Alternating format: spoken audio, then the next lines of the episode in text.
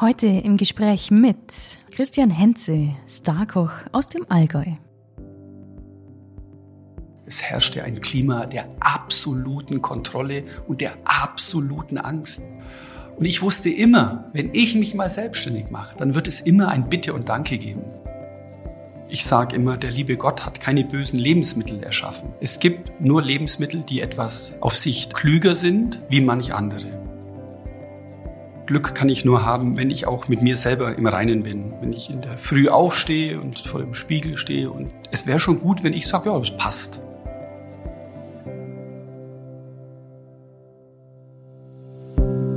Der Allgäu Podcast mit Erika Oligunde Dirr.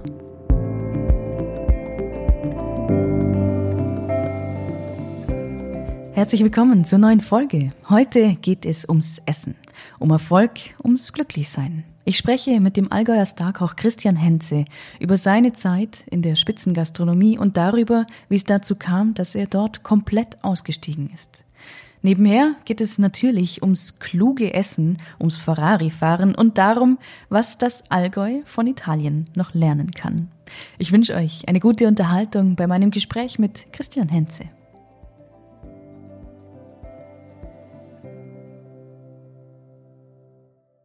Hey Christian, herzlich willkommen hier in der Allgäu GmbH. Schön, dass du da bist. Ha, Erika, ich freue mich. Ich freue mich, hier vor dem Mikrofon zu sitzen und dir ein paar Fragen zu beantworten. Schauen wir mal. Ich habe nämlich gleich zu Anfang eine ganz knifflige.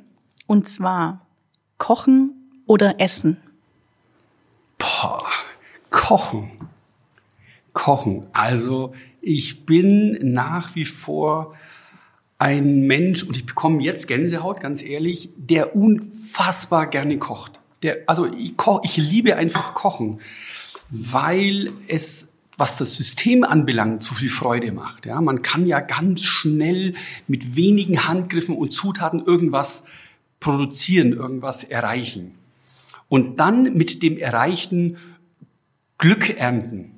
Also wenn ich dir was koche, freust du dich hochwahrscheinlich und sagst, boah, Christian, das ist lecker. Wenn ich Gästen was koche und die sagen, boah, das ist lecker, ist das toll. Ich esse aber natürlich auch gern. Aber wenn ich mich entscheiden muss, ist das Kochen Nummer eins. Du wirst ja als alles Mögliche bezeichnet. Du bist ja der Fernsehkoch, der Sternekoch, äh, der Restaurantbesitzer. Wie bezeichnest du dich selber, wenn man dich auf einer Party fragt, so was machst du denn so? Ich würde sagen, ich bin jemand, der in kulinarischer Mission unterwegs ist. Und das hört sich so ein bisschen so abgedroschen an, trifft es aber so ziemlich ganz genau. Ich bin so dieser gastronomische Oberzampano. Mir macht es einfach Freude. Und als ich die Kochlehre gemacht habe und gemerkt habe, Mensch, es, es haut hin, ja, mir macht das Freude und ich die Möglichkeit dann auch hatte, in, in guten Restaurants zu arbeiten und dann mich eben selbstständig zu machen.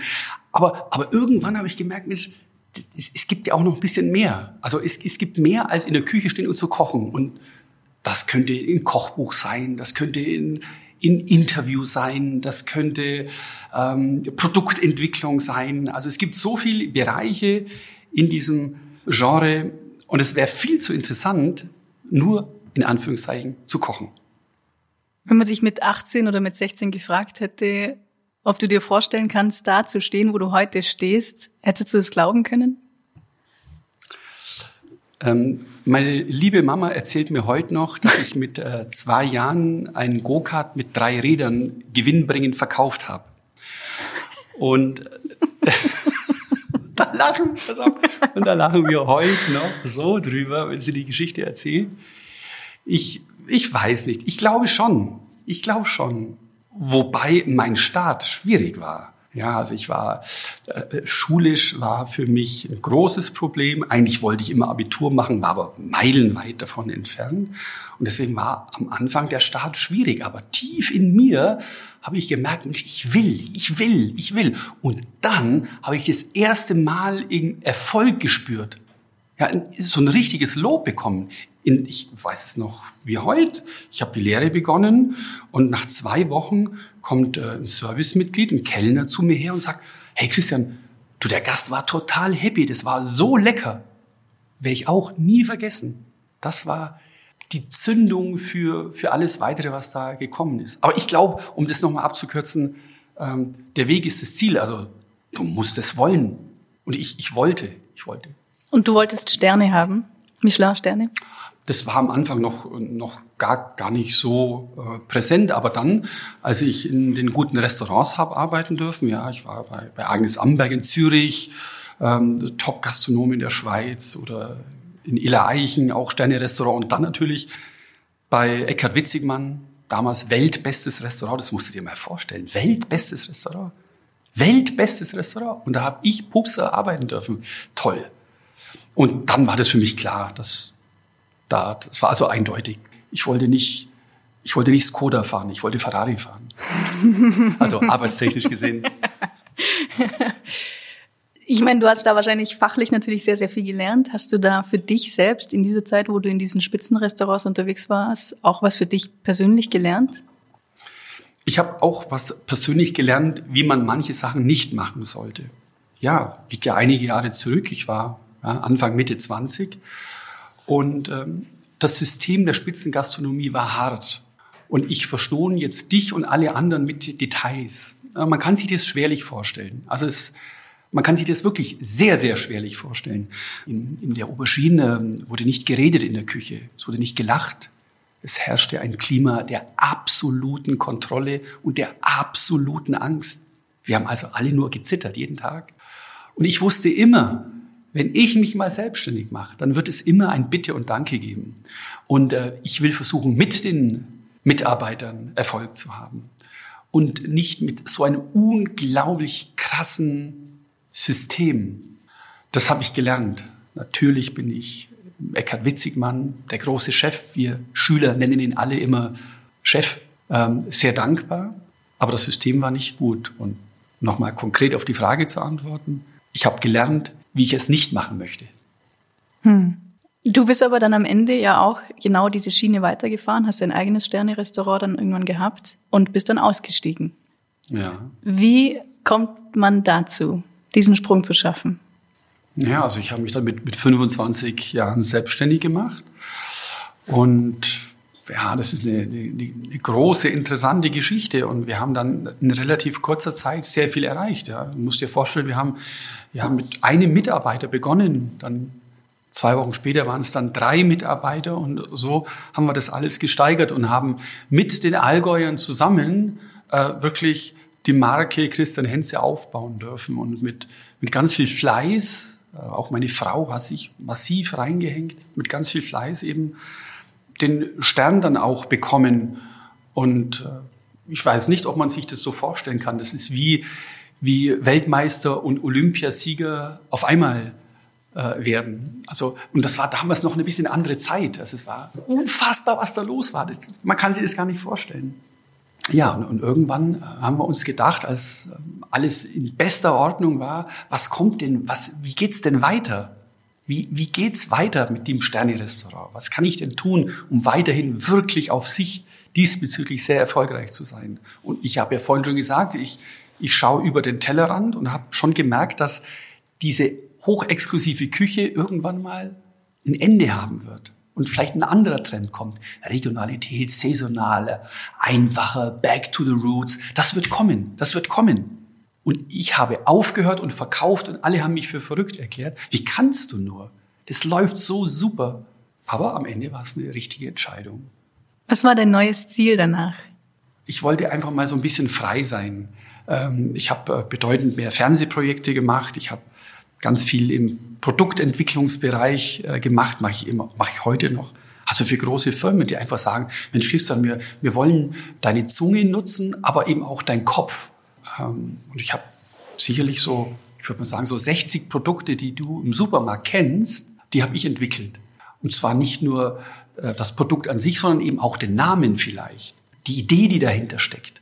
Zum Beispiel? Ja, zum Beispiel ähm, bekannte Molkerei. Ähm, möchtest du ein Stachelbeer-Papaya-Joghurt äh, mit Tonkabohnen-Flavor. Wow, wow, hört sich geil an. Oder möchtest du ein Allgäuer Sahne-Joghurt mit Himbeeren und weißer Schokolade? So, das sind die kulinarischen Keywords.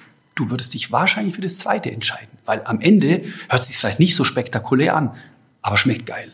Ich habe Regionalität, ich habe Allgäuer Milch, ich habe Himbeeren, ich habe weiße Schokolade. Wow, geil.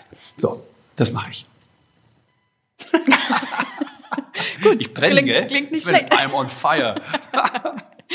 Was machst du sonst so? Wie sieht so ein Tag bei dir aus, ähm, wenn du nicht gerade Joghurt entwickelst? Also ich bin, ich bin, ich bin recht fleißig und, und ich darf mir den Luxus gönnen, das zu, zu, zu tun, was ich gerne mache. Ich habe tolle Mitarbeiter, auch im Büro und bin meistens um 8 Uhr im Büro und dann ja, entwickeln wir ein neues Buch, reden über gewisse Food-Themen, was könnte man denn tun, äh, wohin geht eine kulinarische Reise. Und so ist eben ja die Gastronomie, das Catering und die Kochschule zusammengefasst und eben auch der Bereich Medien. Ich habe ja einige Fernsehsendungen, Kochbücher, aber eben auch Produktentwicklung und Versand und verschiedene Partner, die Content brauchen, ob das jetzt Videos sind oder Interviews sind oder Rezepte sind. Also da haben wir einiges zu tun. Und insgesamt mit den Gastronomiemitarbeitern sind wir 50, die in eine Kerbe schlagen und vorankommen wollen. Am liebsten mit Leuten, die auch brennen. Mhm. Was gar nicht so leicht ist. Wobei für die, die bei mir sind, für die lege ich die Hand ins Feuer. Gibt's bei dir auch Freizeit? Ja, klar. Jetzt ist natürlich mehr Freizeit im Moment wie sonst. Ich komme damit gar nicht so gut klar. Meine Frau hat unlängst zu mir gesagt, Mensch, jetzt setz dich doch mal hin. Beruhig dich doch mal, mach doch mal langsamer. Aber ich bin schon so ein bisschen Workaholic, aber jemand, der es wirklich extremst gern macht. Und zu viel Ruhe wäre nicht gut. Machst du Sport? Ja, ja, ich mache Sport. Ja. Aus Leidenschaft oder aus Gesundheitsgründen? Beides, beides. Ich habe also noch nie Glückshormone erfahren beim Joggen. Noch nie. Ich weiß nicht, dass da manche irgendwie so irgendwie Glückshormone bekommen. Also ich bin auch schon mal einen Marathon gelaufen. Ich weiß nicht, mich, mich nervt das, dieses dumme, blöde Joggen. Ich mache es aber trotzdem, weil ich gesund bleiben will, weil ich fit bleiben will, weil die Figur mir wichtig ist. Und deswegen mache ich, also ich würde mal sagen, schon jeden zweiten Tag Sport. Nicht, nicht extrem, halbe Stunde vielleicht. Hattest du schon immer dieses Fable für Gesundheit und gesunde Ernährung? Das Thema Gesundheit, ähm, das, das Thema ist erst ein bisschen später gekommen. Ja, am Anfang war Geschmack, Erfolg, Freude, Glück, Emotionen im Vordergrund und in den letzten Jahren ist immer das Thema noch äh, Gesundheit mit dazugekommen.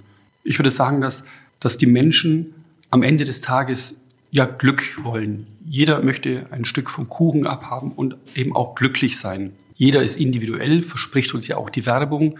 Jeder äh, kann was erreichen und äh, auch die Zielgruppe Ü60 äh, sind ja heute noch jung, ja, agil, aktiv. Und ich will versuchen, das Thema Genuss, Freude, Gesundheit und Glück zu vereinen. Wenn ich gerne und gut esse, erfahre ich auch Glück. Das ist ja schön. Und wenn man vielleicht eben auch versucht, ein bisschen klug zu essen und ein bisschen Sport zu machen, bin ich auch länger gesund, ohne mit der Brechstange davor zu gehen, sondern mit einem klaren Menschenverstand. Dann bleibt nämlich Doppelpunkt das Wort Glück übrig und das ist für mich auch Zukunft. Wie ernährt man sich klug? Indem man mit klarem Menschenverstand ist. Ähm, der erhobene Zeigefinger mit knallharten Regeln äh, bringt ja nichts. Ich sage immer, der liebe Gott hat keine bösen Lebensmittel erschaffen. Es gibt nur Lebensmittel, die etwas auf Sicht äh, klüger sind wie manch andere. Wir wissen zum Beispiel, dass das Ei einfach nur gesund ist, dass auch Schweinefleisch auch Vorteile hat. Aber wenn ich jeden Tag 15 grüne Äpfel esse, dann sterbe ich irgendwann am Zuckerschock. Ja, weil der Apfel natürlich auch wahnsinnig viel Fruchtzucker hat und, und ein paar Inhaltsstoffe, die, die vielleicht nicht so ganz optimal sind. Also ich kann nur sagen, Gehirn einschalten. Einfach nur Gehirn einschalten. Es gibt nichts Böses. Wenn ich jetzt speziell ein bisschen abnehmen will, dann klar, dann muss ich versuchen, irgendwie ein System zu fahren. Aber auch dieses System kann klug sein. Ich habe in den letzten Jahren das ganz große Glück gehabt, eben mit wirklich ganz tollen Leuten zusammenzuarbeiten. Mit wirklich den führendsten Ernährungswissenschaftlern, die wir haben. Und die kenne ich gut und mit denen tausche ich mich aus. Logischerweise, ich bin am Ende des Tages bin ich nur Koch oder stolzer Koch. Aber jemand, der vielleicht die Fähigkeit besitzt, ähm, ja, aus diesem ganzen Dschungel sich ein paar Sachen rauszufiltern und sagen, Mensch, also das stimmt. Es gibt in dem Bereich Ernährung ganz viele große ähm, Studien. Die Pure-Studie zum Beispiel geht seit 20 Jahren. Und diese Studien und sogenannte Metastudien, also das sind Studien, die man einfach zusammengefasst hat in große Studien, da kommt ja was dabei raus. Und das ist das Einzigste, was relevant ist, also was man über längere Zeit mit vielen Probanden getestet hat, weltweit. Und auf diese Zahlen habe ich Zugriff. Und aus diesen Zahlen ist ja auch ein Buch von mir entstanden. Also der klare Menschenverstand, oder? Und das geht's doch. Nicht irgendwas Irres und irgendwie eine, eine, eine hochintelligente Soap-Schauspielerin sagt, äh, schlank mit Schokolade. Ja, also das ist an Hohlheit nicht zu überbieten. Ja. Du hast es gerade eben schon angesprochen. Du hast ein Buch geschrieben, Schlank geht auch anders. Mhm. Ich glaube, es liegt auch vor dir, wenn mhm. ich das richtig interpretiere. Gibt es eine Essenz von dem Buch, was du damit sagen willst? Also das, das Thema Glück ist ja für mich so ein wichtiges Thema. Und Glück kann ich nur haben, wenn ich auch mit mir selber im Reinen bin. Ja, wenn ich in der Früh aufstehe und vielleicht vor dem Spiegel stehe und dann, da muss da nicht äh, der Adonis stehen und nicht, äh, nicht der, der, der, das perfekte Spiegelbild, aber es wäre schon gut, wenn ich sage, ja, das passt. Oder nicht nur ich, sondern alle anderen auch. Es passt, ja, ich, ich fühle mich so gut, ja, dann ziehe ich mich an und gehe in die Arbeit und, und fühle mich gut. Aber wenn der Morgen schon so hm, anfängt, oh Gott, ja, dann ist es eben nicht gut. Und da ich weiß, dass die, das Thema äh, schlank und gute Figur und eben Gesundheit sehr stark zusammengehören, äh, habe ich mich vor zweieinhalb Jahren drauf und dran gemacht, eben ähm, so ein Buch vorzubereiten. Und schlank geht eben auch anders, ohne mit dem erhobenen Zeigefinger, mit dem Wissen, was wir heute haben. Und schlank geht auch anders, gibt es jetzt seit zwei seit zwei, ja, seit gut zwei Monaten und wir sind in der fünften Auflage. Spiegel Bestseller, Amazon Platz zwei aller verkauften Bücher in Deutschland. Also nicht nur Kochbücher, aller. Vor Fitzig, vor Barack Obama. Das muss man sich mal ergeben. Also, weil es einfach nicht künstlich gemacht ist, sondern einfach ehrlich gemacht. Und so ist Schlank geht auch anders entstanden. Dass es jetzt so absolut durch die Decke geht, das konnte man ja nicht planen. So was kann man ja auch nicht planen. Aber die Ehrlichkeit äh, siegt am Ende, nicht die Schlagzeile. Die Rezepte müssen natürlich leicht zu kochen sein. Man muss die Zutaten überall bekommen. Und es muss am Ende eine Gelinggarantie haben und richtig gut schmecken. Eine Diät wird nicht in Ratgebern entschieden, sondern am Herd. Das, das ist das Wichtigste. Ich muss mich auf eine Diät freuen. Und zwar nicht nur ich, sondern meine Familie. Die müssen sagen, wow, hey, geil, gibt's heute Abend den Lachs mit dem Blumenkohl-Parmesan-Püree? Wow, geil, freue ich mich schon drauf. Also man muss sich drauf freuen. Und die Zutaten sind natürlich regional, saisonal. Das ist mir ganz, ganz, ganz wichtig. Für mich auch im Übrigen das neue Bio. Und ähm, es sind ja so es ist auch länderküchentechnisch was dabei. Es ist ähm, der Couscous dabei. Es sind Granatäpfel dabei, es ist der Schafskäse dabei, ist die Minze dabei. Und es sind äh, viele Produkte dabei, die auch gut schmecken und in Kombination gut schmecken. Ich habe drei Brotrezepte drin. Warum bäckt man zu Hause kein Brot? Es ist vielen zu kompliziert. Es ist einfach zu kompliziert. Meine Brote funktionieren folgendermaßen. Du nimmst alle Zutaten, schmeißt die in eine Schüssel rein, gehst mit dem Knethaken rein, knetest es, vermengst die Zutaten, gibst das Ganze in eine Kastenform, vielleicht mit Backpapier ausgelegt und dann in den nicht vorgeheizten Backofen eine Stunde. Das, das kann jeder. Das ist so easy. Du musst diesen blöden Backofen nicht mal vorheizen. Und nach einer Stunde äh, kommt wirklich ein außergewöhnlich gutes Brot raus mit weniger Kohlehydraten, wie man es so kennt. Also man kann dann auch mehr Brot essen. Also und das Brot schmeckt lecker. Wirklich. Ich schwöre, es schmeckt saumäßig gut. Und auf dieses Brot ein schönes Stück richtig gute kalte Butter und vielleicht eine Prise Salz drauf. Das ist einfach Wahnsinn. Übrigens, gutes Brot mit Butter, dafür sterbe ich. Und Butter, wenn wir schon dabei sind, bevor du mich fragst. ich liebe Butter. Und Butter ist saumäßig gesund. Wenn irgendjemand sagt, nee, nee, nee, da wäre ich dick, der weiß es halt nicht besser. Audiokommentar, seine Augen strahlen.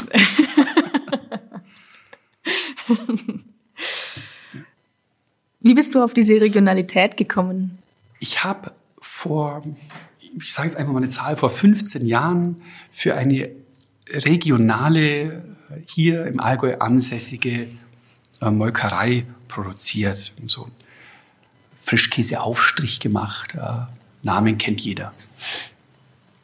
Und dann gab es ein großes Meeting mit der Marketingabteilung und mir ist damals schon aufgefallen, wie stolz zum Beispiel die Italiener auf ihre Lebensmittel sind. In der Toskana, wie, wie stolz und die Nudeln, der Wein, der Mozzarella, äh, der Scamorza, der Parmaschinken, der Parmesan. Wow, wie stolz sind die. Ja. Und das habe ich vermisst. Ich habe das vermisst. Sag mal, meine, meine Lieben, wir sind hier im Allgäu. Das ist, das ist einer der geilsten Plätze der Welt. Also das geht nicht besser. Ich, ich war mit Gunter Sachs durch die ganze Welt Allgäu ist Wahnsinn. Und wir haben im Allgäu natürlich Milch, Kühe, Käse, äh, Naturprodukte in, in rauen Mengen. Lasst uns das doch in den Vordergrund bringen. Wir müssen doch stolz sein. Wir machen den geilsten Käse der Welt. Und somit denke ich mir, dass das Thema Regionalität und Saisonalität vor allen Dingen im Allgäu eine ganz wichtige Rolle spielt und immer mehr spielen wird. Wenn du sagst, es soll alles so leicht sein und mit äh, Gelinggarantie, was ist ein Rezept, das dir jetzt spontan einfällt, was man genau heute noch kochen sollte? So, so spontan aus der Hüfte. Spontan einfach irgendwas, irgendwas Geiles, irgendwas, was einfach, einfach und richtig gut. Du hast es ausgesprochen. Ich habe ein Rezept im Kopf gehabt und zwar, ähm, ich äh, nenne es mal äh, geschmolzenen Bergkäse mit Kirschtomaten. Stell dir Folgendes vor.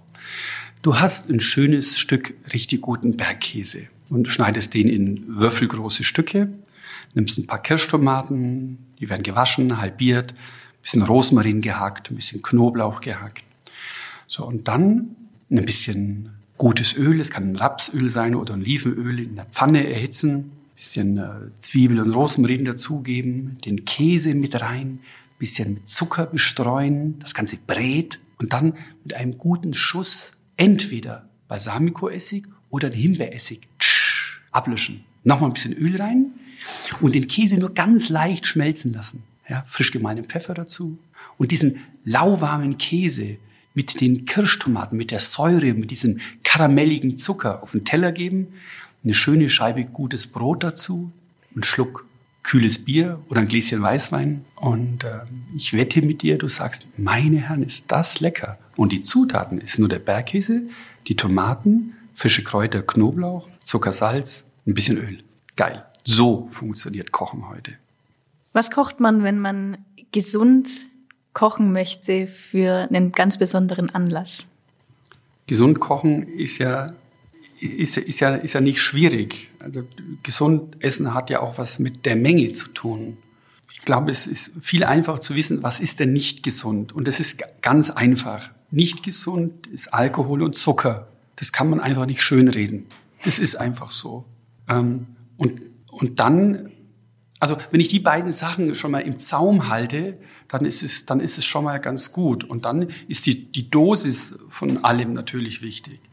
Ein sehr renommierter Professor hat unlängst zu mir gesagt, weißt du, Christian, wenn du ungefähr vier Teile Gemüse isst und ein Teil Fisch oder Fleisch, ist alles super, dann bist du im Gleichgewicht, was, das Säure und was den Säure- und Basenhaushalt anbelangt. Wir alle essen wahrscheinlich ein bisschen zu viel Fleisch, also die Fleischesser zumindest. Und ich schaue mich da auch an. Also ich habe auch über die Jahre hinweg einfach zu viel Fleisch gegessen. Und dabei spielt es gar keine Rolle, wenn ich jetzt sage, ich esse aber nur das Beste und die Kuh war glücklich. Ja, das hört sich vielleicht toll an, aber am Ende des Tages ist doch zu viel Fleisch. Und wir haben, auch meine Familie, den Fleischkonsum auch deutlich reduziert und versuchen einfach mehr Gemüse zu essen. Und bei den Gemüsen ist es so, dass man auch eine gute Idee haben sollte. Vielleicht von dem Christian Henze. Was kann ich denn tun, dass Gemüse auf, einfach auch saumäßig gut schmeckt? Das sind so ein paar Kleinigkeiten. Anbraten, Röstaromen, Säure, Schärfe, deutliche Aromen, Knoblauch. Weißt du, dass man sagt, boah, Mensch, ist das gut. Es gibt einen Geschmacksbereich, ähm, den man erst vor 20 Jahren entdeckt hat. Und dieser Geschmacksbereich auf der Zunge nennt sich Umami. Also wir kennen alle süß, scharf, sauer, salzig, bitter, das schmecken wir alles irgendwie. Ja? Aber wir schmecken eben auch Umami. Und Umami ist dieser, dieser Eiweißgeschmack. Also dieses, dieses vollmundige, dieses geile, wenn ich ein gebratenes Steak beiß, wow, schmeckt das gut. Und Umami ist nicht nur zum Beispiel in gebratenem, gegrillten Fleisch enthalten, sondern Umami ist auch zum Beispiel in Sojasauce enthalten, also in fermentierten Sachen. Oder auch viel in Tomaten, in Tomatenmark. Oder, und das ist das einfachste Beispiel, in Parmesan zum Beispiel. Umami versteckt sich sehr stark im Parmesan. Und jetzt, wenn du denkst, du hast einen Teller Spaghetti vor dir und dann richtig viel Parmesan reingibst oder in die Minestrone, in die Gemüsesuppe oder in den Caesar Salad, dann schmeckt es auf einmal richtig gut. Ja, das mediterrane Gold, der Parmesan. Also muss ich von diesem Umami, Tomatenmark, Sojasauce, Parmesan zum Beispiel, in Gemüsezubereitungen was reingeben und dann schmeckt es nochmal viel, viel, viel besser. Was macht man, wenn man Kochen nicht mag? Ja, das, das, das Argument zählt bei mir nicht. Ja, ich glaube nicht, dass jemand sagt, er mag nicht kochen. Vielleicht hat er das, ähm, die DNA noch nicht erkannt. Wenn ich manchmal ähm, in so eine Runde frage, ähm, wer kocht denn gar nicht? Und manche Männer heben dann die Hand und sagen, ja, nee, ich koche gar nicht. Ich, ja, das, das glaube ich Ihnen jetzt oder ich glaube ich dir jetzt nicht. Du grillst doch im Sommer 100 pro. Ja, ja, ja, klar, grillen, ja. Sag ja, ist ja auch kochen. Macht dir Spaß? Ja, klar, super, super. Fleisch auf dem Grill, schöne Marinade. Sag ja, das ist doch auch kochen. Und so hat man die Leute ganz schnell eingefangen eigentlich. Wenn man einmal diesen Glücksmoment erlebt, dass das Kind, die Frau, der Partner, der Gast mit leuchtenden Augen zu diesem selbstgebackenen Brot mit der Butter, Tomate und Schnittlauch obendrauf sagt, boah, schmeckt das geil, dann kocht man vielleicht ein bisschen öfter und auch gerne. Christian, letzte Frage. Du hast das Sterne-Restaurant aufgegeben, weil du das Ziel quasi erreicht hattest. Was ist jetzt heute dein Ziel? Wenn ich das weitermachen kann und weiter erfolgreich sein darf, so wie es jetzt ist, dann ist alles gut. Also ich habe ähm, das ein oder andere Buchprojekt noch vor mir. Ähm, ich arbeite gerade an einem großen äh, TV-Format, wo es eben auch um das Thema Schlank und Gesundheit geht. Und habe da ähm, ein großes Konzept geschrieben und das sind so meine, ähm, meine Ideen, wo es, wo es zukunftstechnisch hingehen kann. Gastronomisch muss man mal schauen. Gastronomisch ist es natürlich auch schwierig, weil ich selber nicht direkt in einer vielleicht neuen Gastronomie aktiv sein kann, sondern das, das müssen dann Gleichgesinnte, müssen Mitarbeiter machen. Das ist sicherlich dann auch eine Herausforderung. Ich glaube schon, dass man gastronomisch, wenn man ein Restaurant betreibt, dann auch selber da sein muss. Sonst kann es dann ganz schwierig werden. Letzte, letzte Frage, weil du, äh, weil mich das doch noch interessieren würde. Was ist so das, was du der Gastronomie, also jetzt wirklich der Küche wünschen würdest? Der Ablauf in der Küche und die Stimmung in der Küche hat sich ja in den letzten Jahren Gott sei Dank äh, wirklich deutlich zum Besseren gewandelt. Aber am Ende sind wir Köche oder auch Gastronomiemitarbeiter Dienstleister. Und das scheinen manche einfach auch oft zu vergessen. Wir sind Dienstleister.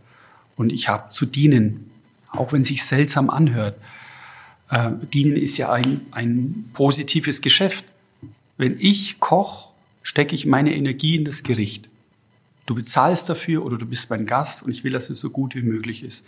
Und diese Freude die muss ich in mir haben. Und wenn ich diese Freude nicht verspüre, Dienstleister zu sein, ist der Gastroberuf auch nicht der richtige. Und es gibt natürlich junge Leute, die das auch so fühlen. Es gibt aber auch junge Leute, die das so nicht fühlen.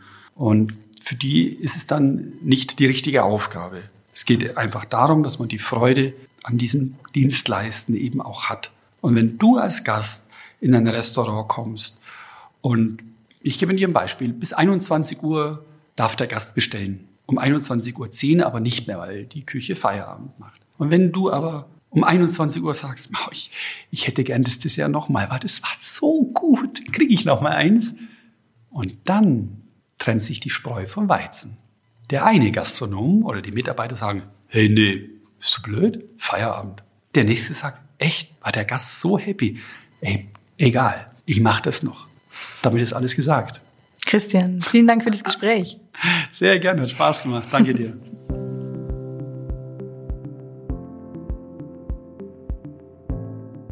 Mehr Informationen zu Christian Henze, zu seinen Büchern, seiner Kochschule, seinen Produkten und seinem Leben generell gibt es unter christianhenze.de.